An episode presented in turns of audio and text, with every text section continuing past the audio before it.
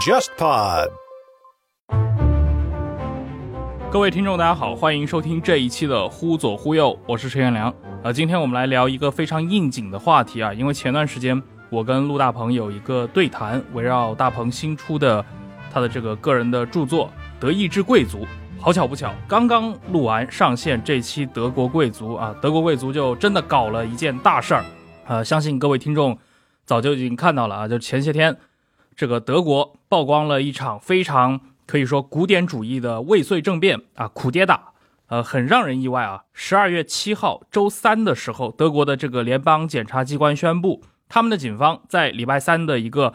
全德国范围内的大搜查行动里面，逮捕了二十五名涉嫌恐怖主义的嫌疑犯，而且余下的大概还有二十多名嫌犯正在逮捕当中。这批嫌犯呢，涉嫌发动武装政变啊，他们计划去袭击这个联邦议院，推翻德国现行的民主体制。那全德国大概有三千多名联邦警察和特种警察部队都参与了这次行动，横跨十一个联邦州，而且他们搜查了一百三十处住宅和办公室，啊，是这个德国有史以来规模最大的打击极端分子的警察行动之一。在这个行动之前啊，德国联邦刑事警察局以及我们之前在和沙老师聊那个东西德情报史中提到的这个联邦德国的宪法保卫局。都参与到了这个筹划当中啊！当然，宪法保卫局也是联邦德国非常重要的一个对内的情报机构。今天可以多谈一些啊，这几个机构都进行了广泛的一个调查。当然，这个事情还有一点非常有意思的是，呃，这个涉嫌政变的组织的头目啊，也是在这场行动当中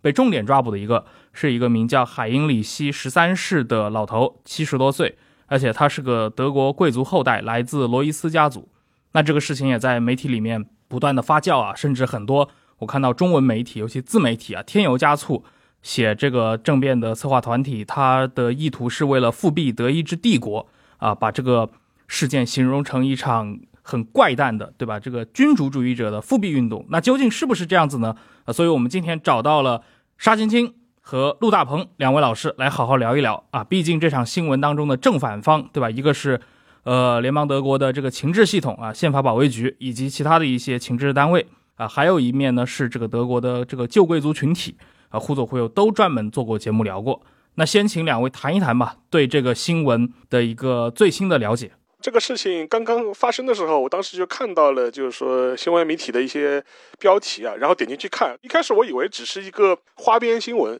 后来一看的话，发现这个事情还是非常的顶真啊，不简单，不简单。就是德国的那个检方啊，包括他的军方，包括他的情报部门，是精心策划了这一次跨州甚至是跨国的那个抓捕活动啊。因为他先是跨越了德国的十一个联邦州嘛，同时还有抓捕行动是在意大利和奥地利是同时展开的。嗯，然后他现在是抓获的是二十多个人嘛，但是实际上面他们的预定的逮捕名单是多达五十多个嘛，等于是还有将近一半的人是处于锐意追捕。的状态知道吧？所以说整个过程的话还没有收网，现在还在进行中。然后后来的话，我是第一时间就去跑去看了一下，就是。德国就是联邦那个检察院，就是他的一个那个新闻稿，他就把整个事件全部是罗列了一下嘛，大概的情况是怎么样子？然后看了看它里面那些啊，就是抓捕的名单或通缉的名单，这些人都非常有意思。他既有一些德意志的这种贵族的这种背景的这样一种人士吧，同时还有相当一批人是有德国军方背景的，对，就是是要么就是说是原来的这种呃部队的退役的人员，甚至是这种特种部队退役人员。然后我们我们现在看到的就是说，除了那个。将来被预定要拥立为，就是说德国新元首的那个海因里希十三世之外，他还有一个军事部门的负责人，叫吕迪格。他原来就是德国的伞兵部队，就是属于比较精英的这种伞兵部队的一个中高级的军官吧。他退役的时候是当到过营长，是这么一个角色。所以说，像这批人的构成就非常有意思啊，既既有原军人，对吧？呃，旧贵族后裔，然后甚至还有一些这些年吧，就是在德国境内，就说是闹得比较风起云的云涌的一批，我们可以称之为呃德意志玛嘎的这批人，知道吧？右翼分子，就甚至就包括德国现在风生水起的另类选。选择党的一些前的一些政治活动人士也参与其中，所以说给我感觉就是一个大杂烩式的这样一个政变团体吧。而且这个事情新闻刚刚出的时候，我第一时间就去艾特那个我们那个大鹏老师嘛，我就我说联邦情报局等于是在帮你的新书做宣传的，就是说这大鹏当时就甩过来一句话，他说你去看我这本书第七章第二节，就里面就是详细讲了这样一个海因里希十三世他所在的这样罗伊斯家族的这样一个历史。然后所以说我就觉得非常非常有意思，就是正好我们之前也聊到过德国的一些情报部门的时候，也提到过联邦情报局以及他对内的一些情报组织是怎么样运作的，结果没有想到。到现在，现实马上来，就说是给予佐证，就是一个活生生的例子。然后一些详细的，就我们目前所掌握的一些信息的话，待会我们讲到一些联邦情报局啊，讲讲这个活动本身的话，可以再详细的一步步慢慢的展开吧。嗯，对，大鹏啊，那个这个事情就是用古典来形容，我觉得特别贴切。这个因为对吧？就像邵老师讲的，这里面有对吧？有贵族参与，然后有军人，然后有还有警察，对吧？还有法学界有法官，对吧？还有其他一些很奇怪的人，对吧？什么反疫苗的，是吧？反戴口罩的人都有，对吧？有很多奇怪的人。但这个一下就让我想起魏玛共和国初期吧，一系列的这个极右翼暴力恐怖活动，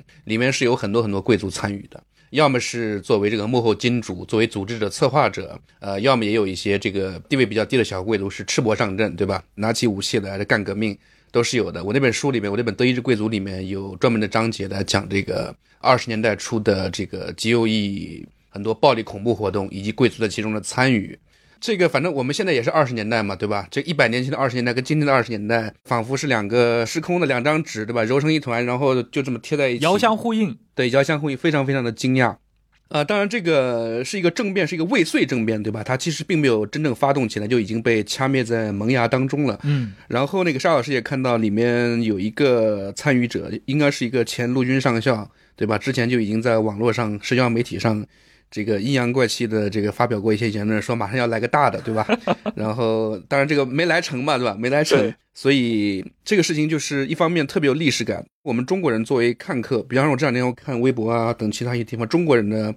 还是一种很浓重的看客心态，觉得这个很搞笑，对吧？怎么还这贵族怎么还会动这种念头呢？嗯，或者是讽刺的说一些这个狂妄的老年人的胡思乱想啊等等等等。但这个其实是非常非常危险。对德国的政局，对欧洲政局是是其实很有影响的事情，这并不是一个可笑的事情，对，这其实是一个很可怕的事情。我们可以深深的好好聊一聊这方面。是的，是的。刚两位其实都提到啊，这次抓捕的这些对象们啊，其实来自于各行各业，就非常的神奇啊。里面有那种来自于比如说过去的这个退役的德军的人啊，比如说像这次他们阴谋造反的集团里面这个军事负责人，对吧？来自于那个二五幺伞兵营，而且。这个人好像九七年就被控诉过违反武器法，而且还涉嫌贪污，是被开除出的这个联邦国防军的这样的一些这个前中校，包括还有一些政府里面，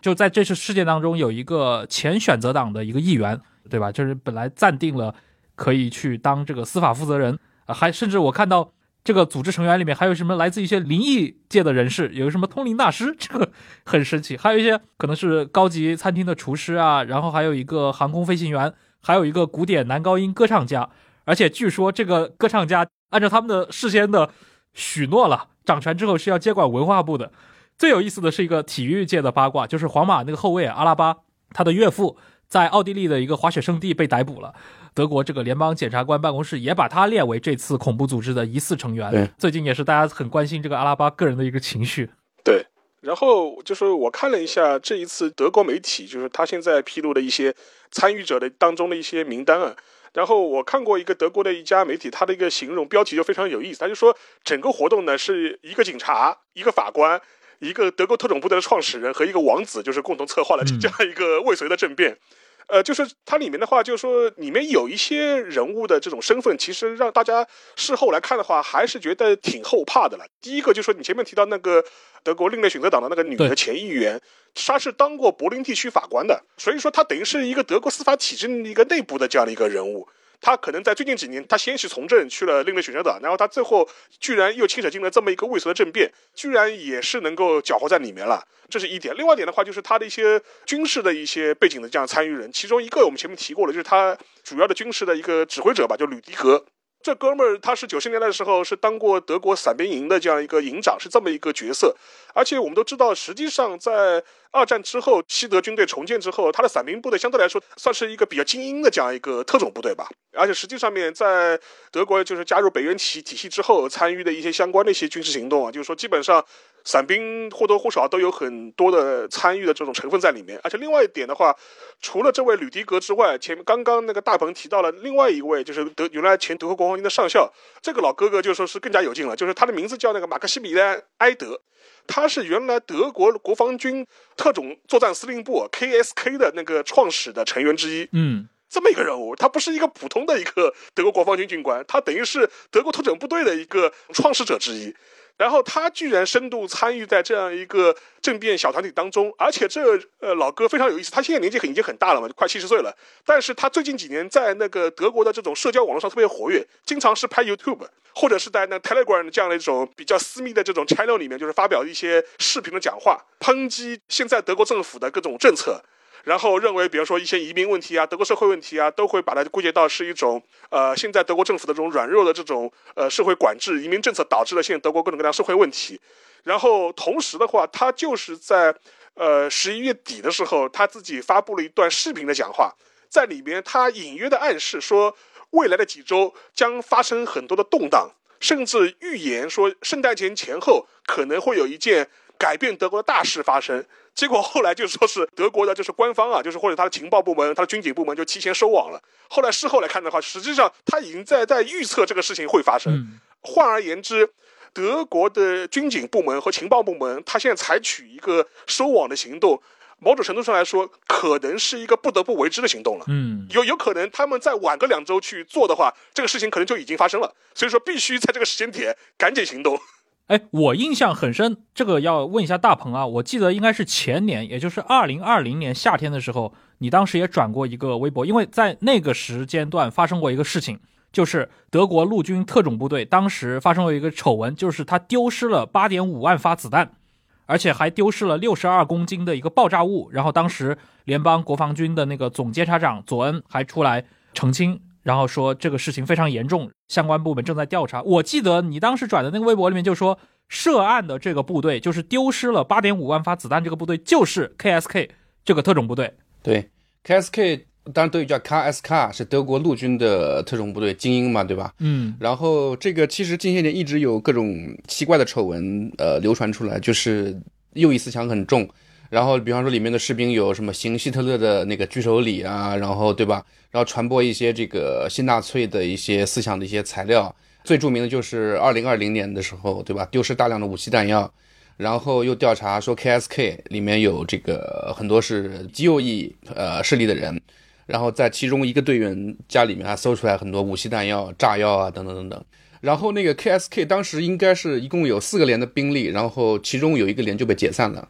觉得这个里面的这个气味实在是不堪忍受，撤销番号，对，盛行极端主义，然后就不仅仅是把人换掉，或者是换一个领导就能解决的问题，因为很多领导都是那边的人，就很可怕。就这样一个特种部队发展成，可能还没有发展成，但正在往那个方向走，就演变成一个国中之国，而且这些人训练有素的精英的军人，然后本来 KSK 在海外会有部署，然后就全部停掉了，这个部队现在就一直就笼罩在这个阴影当中吧。嗯。而且当时就有报道说，这批成员其实就已经在计划去刺杀若干的政治家，甚至也去企图去袭击来到德国的新移民和那些难民群体。对。就是整个画风，我们听起来就非常像二二六，知道？就是给我感觉就是一帮就是二二六式的这种少壮军人要牵出这种呃贪污官吏的这种感觉，血盟团，感觉就非常错愕。就是在现在当代的这种德国就出现这个情况，而且我看到就是德国媒体的一些报道，就是指责 KSK，就是说他的整个团队文化就非常的不健康。他因为他一直坐拥的这样一个特种部队的身份嘛，就觉得他的整个部队的指挥就是 commander chain，就是个指挥链啊，是脱离于就常规陆军之外的，知道吧？所以说长期以来是有他自己的一个小气候，以至于他能够形成这样一种非常奇怪的这种右倾的这种气氛，甚至成为他内部的一种主流的这种文化，就非常的糟糕。就是西德国防军，包括统一之后的联邦国防军，他的这个右翼气氛，这个是其实是可以写一本书的。当然，可能有人已经写过了嘛，对吧？因为你想在冷战反共的背景下，阿登纳作为一个保守右派的政治家，对吧？一定要坚持西德重整军队，重新建立军队。这个在德国当时引起了非常非常大的争议，因为很多人觉得这个德国军队已经是一个非常不好的一个存在，所以有很多和平主义的思想。但是阿登纳是在反共背景下面这个建立起来的，而且他建立西德国防军，从一开始就是大量的运用了以前的老纳粹军官，很多军人都是直接承袭自之前的纳粹时期的国防军。当然，在那种环境下是不可避免的吧，对吧？因为当时你想阿登纳重建德军的话，这种比方说排连以上的军官，谁没有在纳粹国防军里干过呢？所以是不得已为之。他的有些高级的将领，对吧？请曼施泰因当这个北约的顾问啊，还有很多当年的那个像曼托菲尔将军，二战末期的那个等等等，都参与到国防军的建设当中。所以这个国防军本身就是有很多右翼色彩的。他一直从政治上一直在努力的。跟这个右翼色彩做斗争吧，但是我觉得，呃，就像沙老师讲的，因为 KSK 特种部队它本身是一个有小气候，不太接受外面的干预和领导，外面对它的监管很弱，所以它慢慢的发展成一种国中之国的这样一种状态，这个的确是非常非常危险的。嗯，是的，而且我看到那个新闻啊，那个应该是《南德意志报》他报道的，去年的十一月，也就是二一年。十一月的时候，这个组织的一号位头目，就是这次被逮捕的那个七十一岁的老先生啊，这个海因里希十三世殿下，他就已经和他的第二号这个吕迪格以及在场的二十几个人召开过一次会议，为这个政变日做准备。而且，好像按照这个报道的话，他们其实当时就深受二一年一月六号在美国华盛顿发生的这个国会山事件的影响。对，当然他们那个在美国发生的是一个暴民们攻入国会大厦，但是按照。这个吕迪格以及海因里希十三世的一个计划，他们是会去进行一定程度的这个武装化，然后冲进也是德国的这个国会大厦，控制在场的国会议员，并且造成全国性的动荡，从而接管这个德国政府。这个联系真的是我没有想到的。这个实际上面，其实这些年的话，就是横跨大西洋的极右翼的这种联盟，实际已经逐渐形成了。你看他这一次的很多的这一批参与者，他除了自己本来可能是有一个比较右翼的这种思想背景之外，他还有一个共同点是什么呢？就是他们往往都是这种美式这种 MAGA 这种阴谋论的这种信徒。就是说，他们很多人都是这种 QM 这个 network 的这个长期的用户，知道吧？就是说，而且他们的很多政治纲领其实跟美国的很多这种 MAGA 阴谋论者的这种呃想法很类似。他们也认为德国现在存在一个 deep state，知道吧？深层政府。深圳政府，然后又把这个 deep state 呢跟传统呃欧洲反犹的这套背景全部给嫁接在一起了，就是比如说啊共济会啊，什么犹太人统计世界啊，呃，其实类似的话，包括这个海因里希十三世在内的这批主谋吧，其实在很多场合都已经公开发表过了，它不是一个隐秘的一个思想。他是公开来讲的，就是包括海因里希十三世，他在前些年的一些呃很多场合都发表过类似的这种看法，所以说他就觉得德国这个国家现在是被犹太的阴谋集团给褫夺掉了，然后他德国内部有个 deep state，然后我们现在都要做的事情就是要把这个 deep state 的人揪出来，把他们赶出去，对吧？然后重新掌握这个国家的权力，引导向一个正确的方向。呃，另外一个我我想补充一点，因为前面那个大鹏他讲到的那个德国的这样一个军警的这样一个军事文化，实际上面确实是如此，而且正是因为这一点的话，所以说，如果你听过我们之前忽左忽右聊那个两德的情报机关的时候，其实我们也谈到过这一点。六十年代以后，德国政府为什么就是要逐渐肢解联邦情报局的权利？其实也是出于这样一个原因，因为当时不光是军队的很多人是有纳粹背景，或者是有这种纳粹军人的这种背景，包括联邦情报局这样的情报机关，其实很多人也是直接继承自那个纳粹的嘛。包括我们前面讲过的那盖伦组织，本身它就是一个纳粹的这样一个情报组织被演变过来了嘛。所以说，基于这一点，在六十年代以后才要发展出像联邦宪法保卫局这样的组织。这种制衡的这种组织，因为联邦宪法保卫局它的一个很大的一个作用，就是要对他们认为的一些可能对德国的政体发生颠覆性破坏作用的这样的一些人和组织进行监视，关键点又要采取一些措施进行一些呃执法行为，所以说它就是这么一个对内的这样一个定位。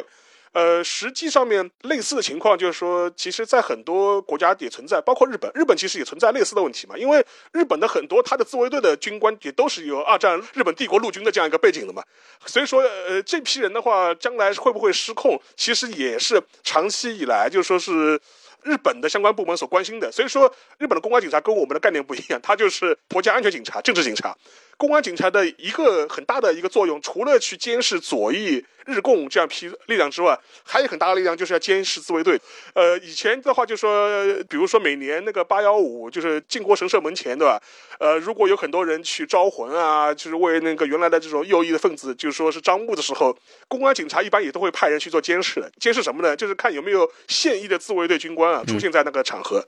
如果有的话，就是小黑本，那么记下来的，就是担心有可能出现一些过激的行为。其实同样的道理，在联邦情报局也是一样的。联邦情报局的话，它很大程度上来说也是要对这样批有军队背景的，或者是有有权原来这种军事情报部门背景的，甚至是警察背景的这样一批人进行一个出于国家安全理由的一个监视的这样一个行为。而且这些年，其实，在德国国内有右翼背景的这种案件，其实已经非常多了。呃，我举个例子，就是在二零一九年六月份的时候，当时的那卡萨尔区的那个区政府的主席啊，在黑森的老家，他就被人刺杀掉了。刺杀他的人就是一个右翼的一个极端主义分子嘛。嗯，然后类似的这种对政府部门的要员或者政府官员的一些人身威胁，那就更是数不胜数了。所以说，像我们现在看到的这样的过去的政变本身，它是有深厚的社会土壤的，它不是一个突发的一个事情。对。这个可以说是自二战以来一直有的，而且那个就邵老师介绍联邦这个情报局，包括宪法保卫局，在国内起到这样一个对极端主义的监视作用。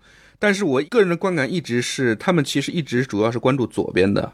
因为那个你想过去对吧？德意志之秋，然后那个对吧？红军派等等很多这个极左暴力，巴德曼因霍夫等等等等。我想也许是因为这种左派极端分子。更容易引起大众同情，对吧？然后衍生很多文艺作品，然后这个可能更受到关注。右翼的暴力的，比方说那个，我们一下子能说出红军派很多，对吧？很多名人的名字，对吧？那些左派极端分子的名字我们能说出来，但右翼分子的名字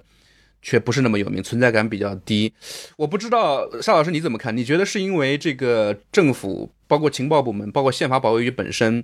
他有意识的这个？更大力度去打击左面呢，还是仅仅是因为我们个人的观感的问题？你觉得这存不存在这样一种阴谋论？就像魏玛时期一样，政府更下力气去对付左边，对右面稍微放松一些？你觉得呢？我觉得可能是有一个时代的背景吧，因为我觉得可能在冷战时期吧，就说它的可能重点可能的确是拉，就是在左边可能更多一点，就是对左翼的这批，呃，极端主义可能是认为它是一个意识形态的这种斗争对象嘛，所以说是肯定是优先要予以铲除的。但是呢，我个人觉得，就是最近这十年吧，就是，呃，宪法保卫局的它的一些针对的一些目标，可能更多又会倾向于对一些右翼的这种极端主义的势力的这种清晰、这种警惕吧。这个我觉得也是个时代背景，尤其在冷战结束之后嘛。你说你警惕左翼极端分子，结左翼极端分子没有了呀，所以说整个一个社会氛围已经不一样了。最典型的例子，你现在去打开那个联邦宪法保卫局的官方网站。他列在第一条的就是右翼极端主义，所以说我觉得这也能看出来，他最近这十年吧，他自己的一些政策导向已经发生变化了。冷战时期他肯定是偏向于是要针对左翼的这种极端主义分子的，我觉得现在他的一些主要斗争对象可能是确实是发生变化了，尤其是最近这几年。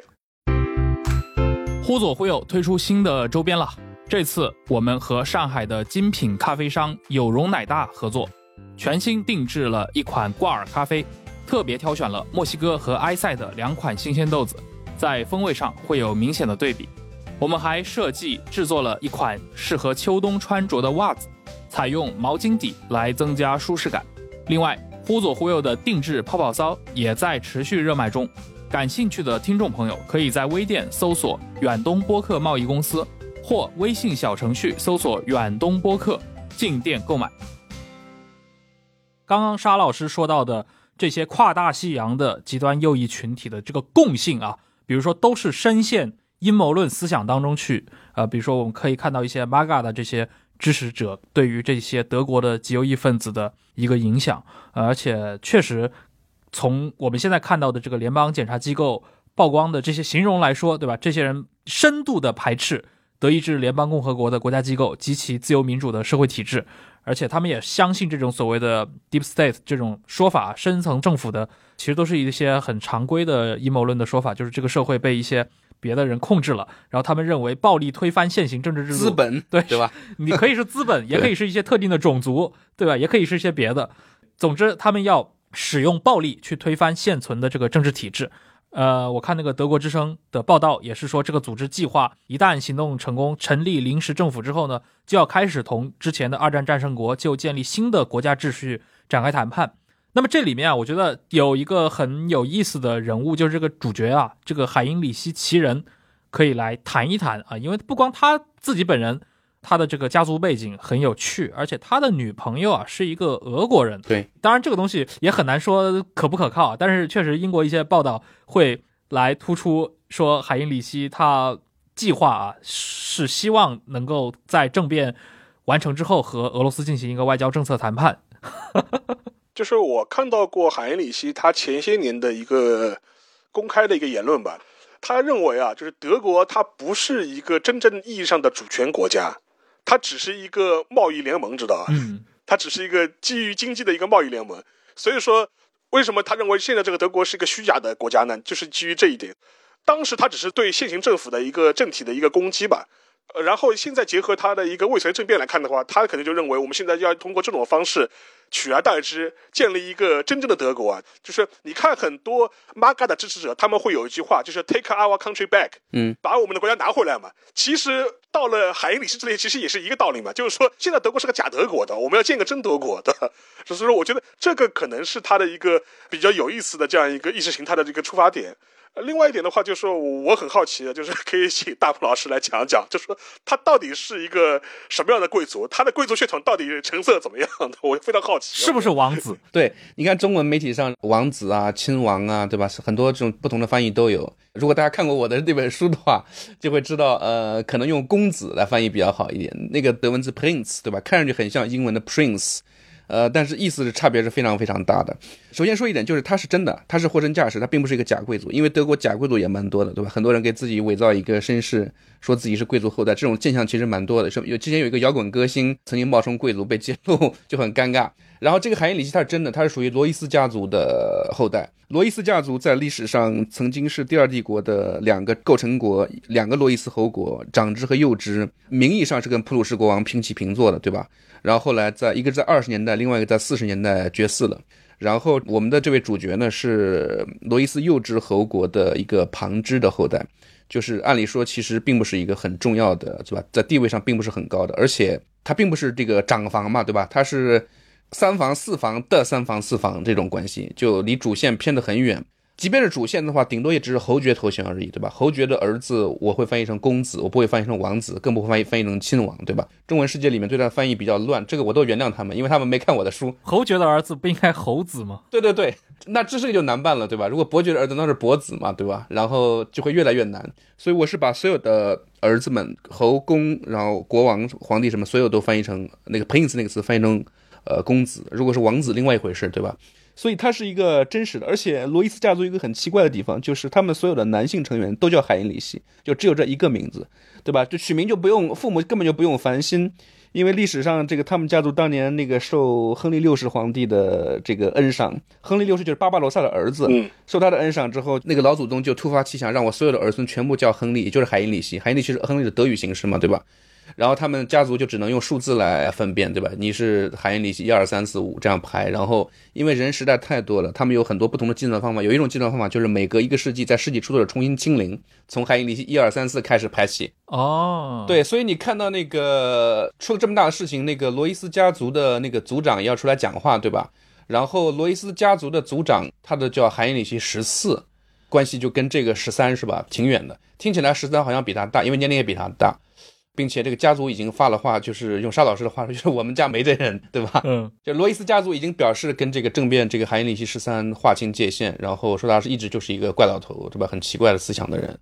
然后我特别奇怪的就是中文很多媒体报道里面讲他要复辟，复辟这个词，我觉得对吧？大家可能一下想到他贵族身份嘛，对吧？想到复辟什么什么的，但是这个我觉得这个很奇怪的一种说法，为什么会有复辟的说法呢？就是。我看到那个英，无论英文的也好，德文的也好，媒体上报道都是说他们这个政变计划纲领，将来他要做国家元首嘛，对吧？他我看德语用的词是 regent，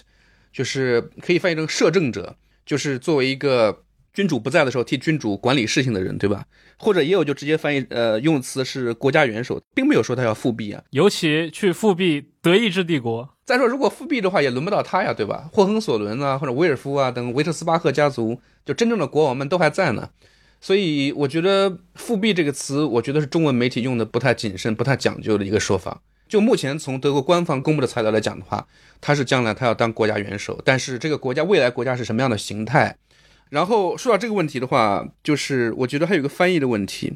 就是那个中文媒体上很多讲说他要什么重建德意志帝国什么什么的，对吧？这个都是非常荒唐的，这个中国媒体人或者是自媒体人这个脑补的一种说法。怎么会有重建德意志帝国呢？就是因为“帝国”这个词，就因为翻译的缘故，在这个事件里面造成很多误会。可能比方说大家可能看看新闻，可能不会觉得有什么，但是这个词是非常非常麻烦的。就是沙老师讲的那个，今天德国很多人否认今天的联邦共和国的合法性，甚至否认以前的东西两德的合法性，对吧？认为这个四五年虽然战争结束了，对吧？但是帝国那个仍然是存续的。然后他们自称叫帝国公民，其实帝国公民也不是一个组织了，就是是一个超级意志的一个群体，有各种形形色色、奇奇怪怪的人都自称为帝国公民，还有叫什么什么自治者。叫 Selbstverwalter，就自己管理自己的人，这些人就是否认今天的联邦共和国的这个合法性，否认存在这样一个国家，认为自己仍然是属于那个帝国的公民。比方说否认了之后有什么好处呢？对吧？比方说可以逃税嘛，对吧？因为我不承认联邦共和国，所以我不交他的税。然后联邦共和国，比方说判我这个什么闯红灯要罚款什么的，我我不交，我拒绝接受，因为我不是他的公民，就是否认这种公爵义务。然后那些人还有很多人做生意，很多人这个说的是主义，实际上都是生意嘛。然后说我是帝国公民，所以我可以给大家印发帝国的驾驶证，对吧？帝国的护照，发放这些材料，这都是用钱买了。很多人真的会去买，对吧？因为什么样的愚蠢的人都有。然后这个帝国公民这个莫名其妙的群体的话，它就里面有很多主要的思想，就是一个是反民主、反现代的这个议会民主制、反多元文化、反移民，然后反犹。种族主义反穆斯林，然后这个反对德国支持乌克兰，主张，比方说，就像沙老师刚才讲的，就是主张德国要跟这个二战的战胜国这个重新谈判，建立新的秩序。但是他们说这个战胜国主要就指的是俄罗斯，他们不太想跟美国谈。所以这个我们的主人公海因利希十三从他的女朋友对吧建立联系，要跟俄罗斯联邦建立联系。但至于俄罗斯联邦呢这件事中起到什么角色，我们。慢慢调查出来，之后会呃，将来慢慢会知道。就前面那个大鹏讲那个帝国公民这样一个自我认知的一个身份标签吧，就是说，呃，前些年其实，在德国闹出过很一件很大的事情，就是二零一六年的时候，当时有一个他自称是德国公民的这样一个成员吧，他是呃一个体育老师，然后当时他是向警察开枪，就导致了大概两三个警察受重伤，打死了一个人，对。对对对，然后那个事情之后，就德国呃联邦政府跟各个州的政府就一致同意，就是要收缴这批德国公民的持枪证和武器。然后根据德国媒体的报道，就是说，其实全德境内就说还是有相当多的帝国公民吧，就是说他们的武器没有被上交。就所以说，根据那个宪法保卫局他自己做过一个统计，就是说他认为现在德国境内就是自我认知是帝国公民的人数大概在一点。八万人到两万人之间。嗯，哎，刚沙老师说到一六年那个事情，我也有印象，因为当时德国之声也给予了非常详细的报道嘛，就是应该是发生在巴伐利亚的嘛。这位帝国公民，他当时为什么能造成那么大的一个伤害，就枪杀一名警察，并且打伤了三名警察？嗯，就是因为他当时身穿了防弹背心，而且据说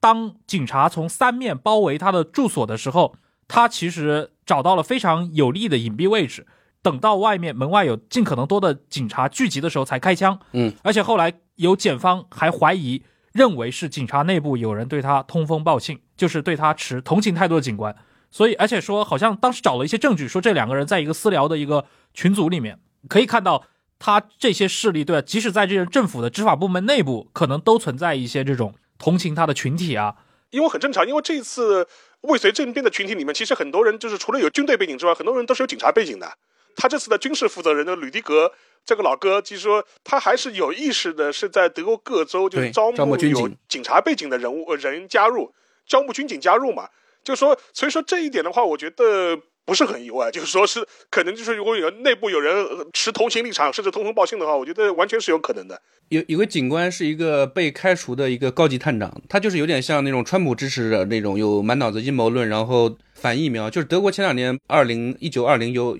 他们叫横向思维者，其实说白了就是反疫苗，然后反那个反风控、反戴口罩的那些人。就巴比伦柏林那个男主那个男演员也是横向思维者嘛，就是啊呃反疫苗、反风控的。然后那个有个高级警官就是对吧，奉命去就观察和这个这些人搞游行示威的时候会去观察去控制这些人。然后他后来就写了很多报告啊，就说到这些人受政府迫害，然后警察对他们实行暴力什么什么的，就他是非常同情这些横向思维者的。对，然后这个人后来就因为这个元素还有其他元素牵涉到很多这个右翼问题的话，他被开除了，被开除了，然后就对吧？很多沦落天涯沦落人就慢慢的聚集到这个海因里希十三这个公子殿下身边，就确实有很多奇奇怪怪的人。嗯。哎，你刚提到这个所谓的横向思维者啊，对，当然，因为日常可能中国这边更关心的是一些美国的这些，呃，你说红脖子也好，或者说这种 MAGA 这个群体也好，里面就有很多，甚至一些生存狂群体，对吧？形形色色，我们我们看起来是精神有点问题的人，其实这种人在德国也很多的。就前面两位提到这个帝国公民这个组织，我就看过一个报道，当时是那个《世界报》报过的嗯一个人、叫卡尔，这个人呢也是在大概二零年前后被抓了，然后一直都在受审。这个人就是一个，他是当地的一个帝国公民这个群体的一个领导者，而且说他这个人很喜欢日常穿一些凯尔特人的传统服饰，并且自称自己是德鲁伊。然后你看他的那个照片，对一看是个老头了，留着白色大胡子，就像那个冲上国会山那个人穿穿着那个动物皮毛、那个，鹿角的那个，对对对对，也也是德鲁伊嘛，对对对。然后他一直在囤积大量的子弹、喷火器，还有一些自制武器，而且他用什么老鼠夹来做什么射击装置，还囤了好几公斤的这个黑火药。然后他受审的时候就说呢，自己从一五年开始就一直就认为国家秩序即将崩溃，然后一直在为第三次世界大战做准备。就这样的人，就是你可以看到，这个帝国公民社会边缘群体。对对，这些群体就是里面有一些可能就不光是他们的职业身份形形色色，他们甚至本身就有大量的这种社会边缘群体在里面。里面就是所谓帝国公民里面，就包括海因里希十三，太也是个帝国公民。帝国公民群体里面其实是有一些君主主义者的，但是我想绝大部分都不是。就中国媒体说他们有什么恢复德意志帝国，什么恢复甚至恢复威廉德国什么什么的，其实不是这样子的。就是比方他们否认今天联邦共和国的合法性，他们他们认同什么呢？他们认同帝国，就认同一个 Reich 这个词是有翻译问题的，就是翻译成帝国是一个不太好的翻译。嗯呃，他们认同 Reich 是什么？认同有的人可能认同，真的是认同一九一八年灭亡的那个威廉德国。对，有的人会认为他是认同那个纳粹，就一九到一九三七，甚至到一九三九年那个那个 Reich。就这个词翻译是有非常大的问题的。就这个词，经常我们不把它翻译成帝国，比方神圣罗马帝国那个 Reich 翻译成帝国，第三帝国也翻成 Reich，呃，也是翻译成帝国。但是这个词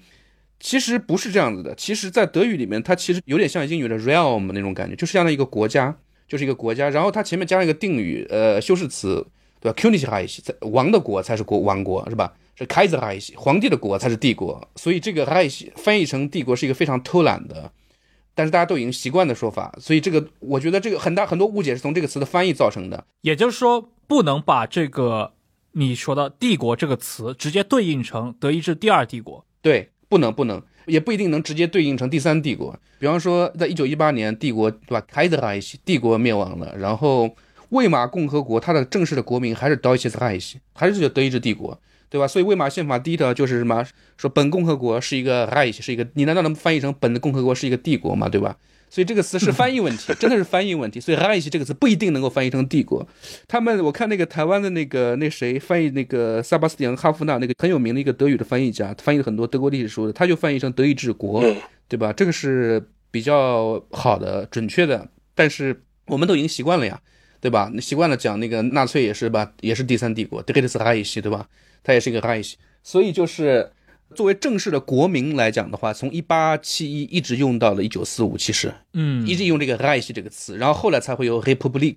对吧？共和国这种说法。所以我觉得帝国公民他们强调自己不是联邦共和国的公民，他是 Reich 的公民，这个 Reich 就不一定能够直接对应到这个君主制里面去。就虽然帝国公民里面有一些君主主义者，也有一些贵族身份的人，但是我觉得君主主义复辟并不是他们的这个主流的诉求。他们主流的诉求还是反对现行制度，我这么说就对吧？替这个德国贵族群体正一下名。这个事情就这个性质，大家不要误解。就这整个政变，这个这个未遂政变的性质，并不是一个贵族要求复辟或者要求恢复君主制这样一个诉求，不是这样子的。虽然帝国公民呢也有一些奇奇怪怪的人，曾经有一个贵族建立一个德意志王国，对吧？自封的德意志王国，还翻还有建立叫日耳曼什么大公国啊什么什么的，就是有这样一些奇怪的人在里面。但是这些人里面。呃，我不知道真的有几个是真的君主主义者，或者是甚至对吧？贵族也是极少数。嗯，大鹏这一番解释啊，也可以帮我们理清楚关于这一场活动当中，这场活动 这个政变未遂事件啊，就被贴上了几个标签，对吧？尤其是大家会认为，觉得君主复辟运动是不是在推动这个事儿？照这么看下来的话，对它可能更像一个新右翼势力，或者说这种边缘右翼势力的一次呃冒险啊。而且这里面可能就涉及到，比如说德国现存的一些其他的一些问题，可能就不是来自于一些，比如说君主主义者或者来自于一些复辟主义者的观点，它可能就是来自于比如说德国的这种新纳粹的一些思想啊，或者说呃别的一些更加极端民族主义的思想。这个可能联系到我们前面说的，比如说在德国军队里面的一些问题，像那个 KSK 内部，刚刚也说到了嘛，它更像一个独立王国，而且好像十几年来。他在历次丑闻当中都变成一个，就大家觉得他是一个密谋反对民主政府的这么一个团体了，有点这种感觉。是，而且实际上面就是从我们现在能够看到的一些信息来看的话，确实是有这样一个倾向。而且吧，我觉得有一点值得大家注意的是什么呢？我看到过现在中文的媒体当中。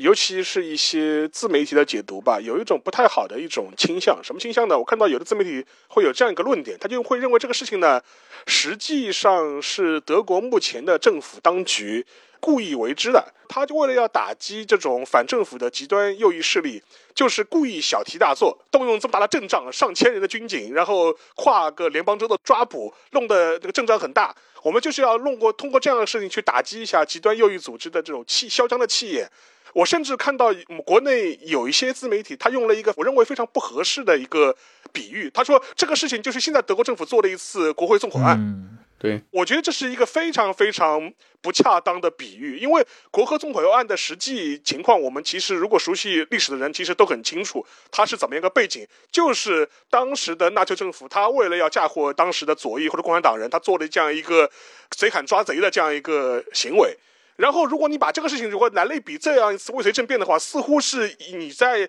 暗示现在的德国政府他是故意纵容或者是引导这一批呃所谓神经病，他要搞这样一次未遂政变，然后通过这个事情去借题发挥，稳固自己的这种呃政治的势力。我觉得这是一种非常危险的一种解读的这种角度吧。对，看上去似乎有一种自作聪明的这种感觉。而且实际上面，从我们现在能够看到的一些信息来看的话，就跟我们前面一再提到的，就这个事情不是一个突发的偶发事件，它是有长期社会酝酿的，它是一个很危险的现象。对，就是在现在的德国内部，它确实是有这样一股极端右翼的这样一批人和这样一批势力，而且他们这些这些年确实是在付诸于行动的。前些年吧，就是说是当时默克尔下台之前，当时德国就发生过这个事情嘛，图宾根州的那个州议会发生了一次非常恶劣的选举嘛，当时的那基民盟就说是为了要掌握州议会的这样一个权利，去跟当时的一个极右翼政党进行合作嘛，后来这个事情也酿成了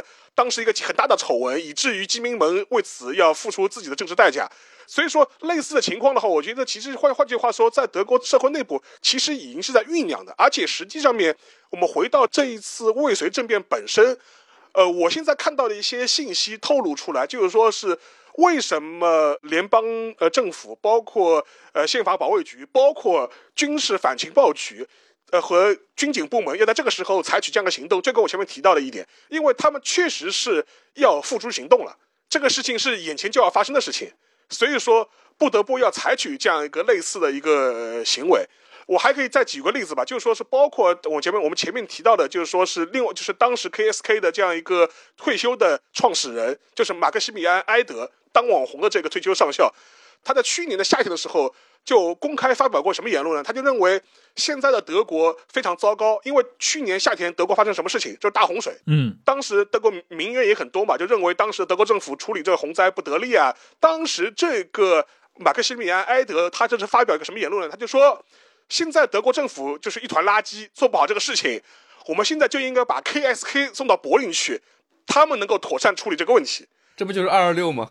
啊，这不就是一个很明显的一个倾向了吗？你想想看，他在二一年的时候，他去年的时候是公开发表这个言论，然后现在的话，他是要付诸行动了。然后我看了一下，就是说是现在已经披露的一些相关的一些信息吧，就是说是实际上面在今年的就说是九十月份的时候，当时这一个政变团体。尤其是军事部门的负责人，其实已经开始有意识的在进行一些军事准备行动了。就比如说，那个吕迪格就带领他的一些就是好哥们儿，就是好战友，去干嘛呢？就是跑到黑森和巴登富腾堡巴伐利亚的一些联邦国防军的军营啊，去侦查，就是干什么呢？就看这些军营是否适合在政变之后来容纳自己支持的政变部队。因为他这批人是有那个军事背景的嘛，所以说他们出入这些军营的话，相对来说很方便，知道吧？而且另外一点的话，就是说德国的检方他透露，就是在二零二零年的夏天，就是今年夏天，他们这批军事准备的负责人就至少在巴滕富腾堡州就开了四次这个策划的会议嘛，然后有一些很实际的一些行动目标，然后当时他们就提出了一个要求，就是说要在德国的北部的各州啊，就是有意识的去吸引一些警察加入他们的这样一个政变团体。也其实也提到了我们前面提过的一个原来一个被除名的一个联邦警察的一个刑侦专家，就类似他这些背景的人，就是让他去动员他自己的当年的同事，有没有人愿意加入他们这样一个团体，就是以至于为他们的军事准备呢做一些很实际的一些策划。所以说这件事情本身，你能看到他已经是在一个实操阶段，他不是一帮老头子在那开脑洞的这样一个阶段。当然，他们能不能做到是另外一回事情了。呃，你说这一点我特别同意，就是中文自媒体啊，当然这个大家可能吃瓜真的吃上瘾了，就是看待这些外部世界的时候，经常把它给搞笑化、娱乐化，认为小题大做嘛，觉得这是一个就是一群很不重要的人发起的一场无害的事情。但是其实我们前面也梳理过了，它对于今天的当代德国来说是一个非常深层次的一个严重的一个社会问题，而且你想，它渗透到了。这个国家当中最重要的暴力机器，军队里面，尤其特种部队里面，这个其实非常危险的。所以，确实是很认同沙老师刚刚说的，绝对不能把这个事情给玩笑化，或者说把它就变成一个纯粹的一个娱乐段子化，甚至说出什么这个是德国政府故意搞了一个惊天世界的这个国会纵火案，这种说法是非常不负责任。对，而且刚刚提到 KSK，它的这个，甚至你光是从 KSK 的这个最近十年的时间线上，你都可以梳理出这种德国。军队当中的这种右翼化和极端化的这样的一个路径，因为那个二零一一年的时候，当时德国进行过兵役制改革嘛。然后把这个德国人从这个义务兵役制转化为志愿兵役制之后，德国的国防军的士兵就开始从征兵的角度，大量来自于那些东部的地区，就是前东德的比较落后的这些地区。嗯哼。第二个呢，就是在二零一五年的时候，当时默克尔政府决定大规模接收来自中东和北非的难民的时候，我们当时看过新闻的都知道，那会儿的话，这个新纳粹的思想和反移民的这个思潮也正式开始在这个前东德地区泛滥，而且这个直接影响到了 KSK 内部的暗流涌动。呃，今天大家如果去搜索关于 KSK 这个信息，就是这个特种部队，它内部是有一个右翼团体的，代号应该叫汉尼拔。这个右翼团体就是在2015年成立，而且马上就紧接着就2017年以后，已经形成了内部右翼团体的这个 KSK 和国防军的一些其他部门就开始出现一批，有点像那种有组织的这种武装暴乱分子，或者说有的是一些孤狼的暴乱分子，比如说那个。二零一七年就逮捕过一名这个特种部队的就 KSK 的士兵，然后德国政府当时发现这个士兵当时把自己化妆成了叙利亚难民，然后他准备实施一次对德国国内的袭击，然后希望嫁祸给这个所谓的伊斯兰恐怖主义。这个就是二零一七年的时候发生过的事情。而且你想，KSK 这个组织这个特种部队是九六年成立的嘛？最初是为了德国在那个卢旺达大屠杀期间，因为没有适应这种。非洲的游击战争啊和撤侨行动而设立的这样的一个部队，那么之后 KSK 其实是被派到全世界执行反恐任务，并参与很多，比如说美国军方主导的这些，呃，有的是一些不公开的行为，所以他们接受的这种特殊训练，对空降和两栖作战以及在特殊的地理气候环境下执行任务的这种能力，就让他们变得非常的危险。所以我觉得这个其实可能就如果不去了解这一部分潜在信息的这些中文世界的读者们，可能确实不太会意识到这个事情到今天以这样的一个对吧？那个三千多名联邦警察出动，然后去抓捕，作为一个阶段性的浮出水面，它背后隐藏的这个德国社会，它是一个多么危险的一个状况。而且我插一句，就是说他这一次整个一个抓捕和搜查行动的话，当时也去了那个 KSK 的他的那个就是军营。嗯当时德国的军警部门就是生怕 KSK 会造反，知道吧？派谁去去呢？派的不是一般警察，派的是边防警大队，比如 说是 GS 是九，就特种部队对特种部队，就是这就是一般的军警觉得会罩不住嘛，所以说是直接是派的边防第九大队去 KSK 的他那个军营去做司法搜查的。他已经做好了这个弹压的准备了。所以说，我觉得这一点的话，我觉得确实是蛮严重的了。我觉得这件事情可能会对这个德国贵族群体产生非常负面的影响。也许将来很多人会去申请改姓，把自己的名字里的“冯”字去掉。我觉得，因为大家现在由于尤其因为社交媒体的渲染的缘故，对吧？在一下就想哦，一下想的就是贵族怎么样怎么样怎么样。我觉得这是一个非常不好的，因为其实今天生活在德国的绝大部分贵族都是普通人的，对吧？都是资产阶级，对吧？跟你我他一样，对吧？有什么程序员，有开餐馆的，有什么什么，对吧？给贵族这个群体的形象是抹了一个很大的黑。我相信很有可能会有人去，对吧？主动会放弃这些头衔，当然这些头衔本身就是姓氏的一部分嘛，对吧？他们很可能会去改姓，把这个什么伯爵啊、公子啊、冯这些全部去掉。嗯，是。哎，我们前面也提到过，在这次的事件当中，重拳出击的这个德国的几个呃，算是情治机构，或者说这种暴力警察机构，其中也包括了我和沙老师在录那个东西德情报界那期的时候也谈到过的这个宪法保卫局啊，BFV。我觉得，因为因为那期其实我们谈的更多的是一个德国的情报系统里面如何对外啊，在这个中欧世界做对外刺探啊这样的一些方，对内其实当那期里面谈的比较少。那今正好今天发生了这样的一个事件啊，我们其实可以来聊一聊啊，就联邦德国这个国家它的这个对内监控以及它的这套军事警察体系，嗯，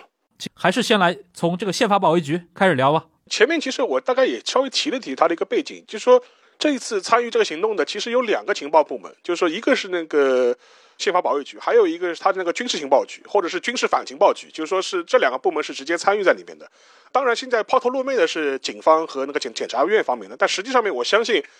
对这些呃相关极端团体的监控，实际上面就是这两个部门起了一个主导性的作用。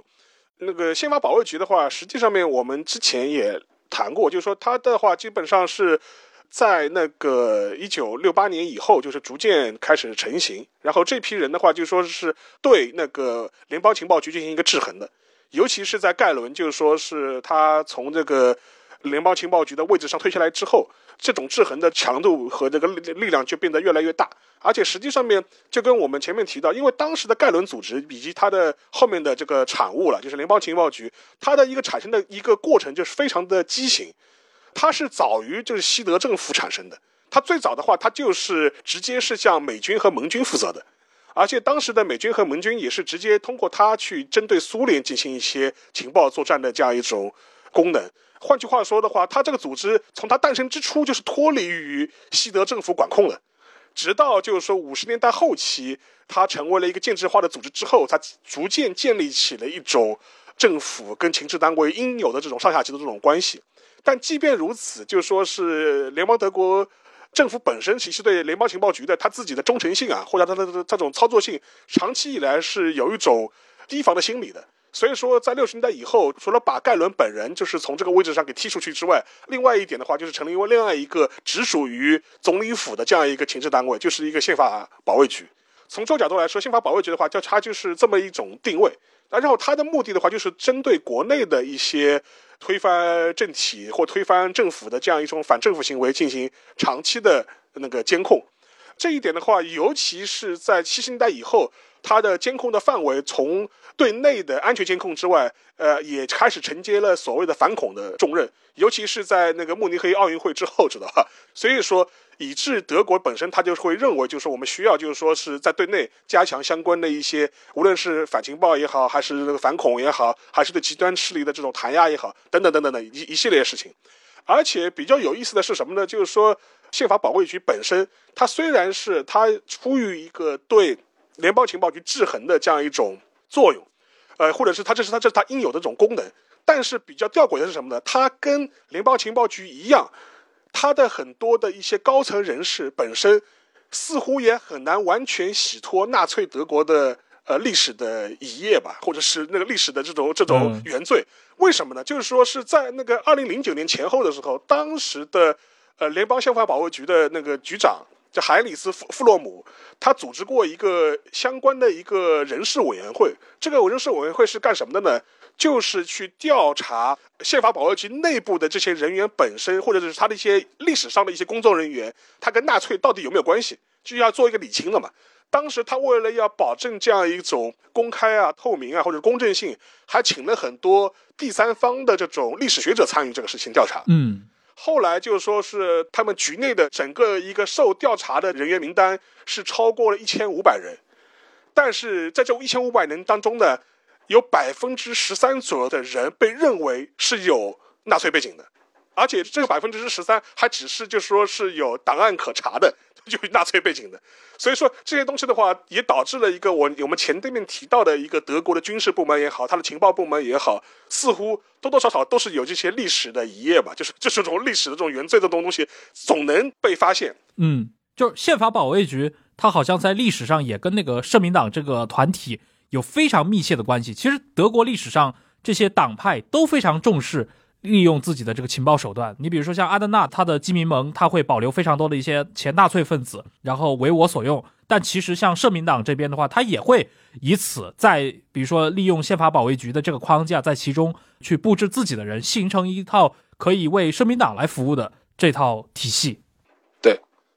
所以说就就比较有意思，而且当然了，有一点就是说，它跟那个联邦情报局相对来说有一个比较大的一个区别是什么呢？就宪法保卫局本质上面，它是一个情报侦查部门，换句话说什么？它是没有一些很直接的那个执法权的，就是它对一些反国家行为，它会侦查，它会监视，它会调查。但是它的一些执法的一些权限的话，是要通过警察来做的，或者是那个检调部门来做的。嗯另外可以说一句，呃，可以提一点，就是从二零一六年以后吧，就是说，联邦就宪法保卫局，它就是把帝国公民或者是类似的这样一个群体吧，就列为了它的一个重点观察的对象。而且我们下面前面提到的一些相关的一些极端右翼分子的一些刑事罪案，它的一些实际的侦查部门，最早的话也都是那个联邦宪法保卫局，而且现在。去年三四月份的时候，就是宪法保卫局，他提出了他自己新的一个 version，就是一个新的一个愿景。他就是说，我们现在的功能和目标是什么？就是要警惕和预防一切与那个联邦宪法抵触的这种国家的这种呃，就是非法行为，这是他的一个主要的一个宗旨吧。然后，另外还有一个稍微除了联那个宪法保卫局之外，再稍微提一下他那个军事情报局，就或者就叫军事反情报局。这一次，呃，军事反情报局 MAD 就是军事情报局一直就说是参与其中，其实也有一个很重要的一个原因是什么呢？因为这批人里面有大量的这种军队背景的人参与在里面，所以说出于这一点的话，军事反情报局当然就义不容辞嘛，这是你自家就是要清理门户嘛，你们自己的人没管好嘛，所以说我就是你这个事情一定要来负责到底。而且之前那个 MAD 就是军事情报局，其实就卷入过我在上面提到的那个发生在 KSK 内部的那个所谓的汉尼拔案，那个极端右翼小团体。然后当时是有过这样的一个丑闻，就是其实军事情报局在很早就获悉了这个军队内部有这样的一些现象的存在啊，但是直到这个案件爆发之后，他才出来澄清了这一点。也就是说，它背后可能反映的是，也是这种军情部门在这种军队内部啊，他的这种参与，就是这个可能是当代德国也是比较有意思的一个现象。这个其实类似的指控或者类似的一些问题，其实在那个宪法保卫局同样存在啊，就是说是那个这些年就发生过很多次，就是说关于宪法保卫局内部管理的一些问题嘛，就是甚至有很多人也指控，就宪法保卫局内部也存在一股势力，就是对极端右翼组织有有会有同情嘛。会帮他们就是掩盖或者是销毁证据嘛？这这些指控是一直都存在的嘛？各种内鬼传闻，内鬼传闻一直一直是有的嘛。所以说，我觉得这也是为什么现在联邦那个宪法保卫局，最尤其是最近这几年吧，就特别注重把那个反极端右翼的犯罪，就是那个重点位置抬得比较高，也是有一种自清的这种感觉，就是要赶紧要洗脱一下自己我这这种名声。嗯，对，而且历史上这个宪法保卫局它也有一些，比如说经典的阴谋论啊，比如说有一部电影，那个德国电影，零八年拍的那个巴达尔和那个曼因霍夫集团那部电影，其实讲的就是七十年代德国这个红军旅的这个故事，当时的一些恐怖组织的故事嘛。然后其中有一个很重要的有意思，但是那个电影里面没有啊，但是一直有一个阴谋论，认为什么呢？就是一九七七年当时发生的一个总检察长布巴克在街头被袭击。的这个凶手，那个应该是叫乌尔巴赫，说这个人实际上是宪法保卫局的特工是，保卫局的人对吧？对，而且那个包括那个红军旅拿的很多武器，这个当然是后面的一些，就真的是阴谋论啊，就认为是宪法保卫局提供的。呃养养蛊养蛊宪法保卫局养蛊的，很多对这种类似的说法很多啊，就是很多左翼极端主义说其实是政府对吧？其实保卫局给他们提供武器啊，提供资料啊，提供情报等等的。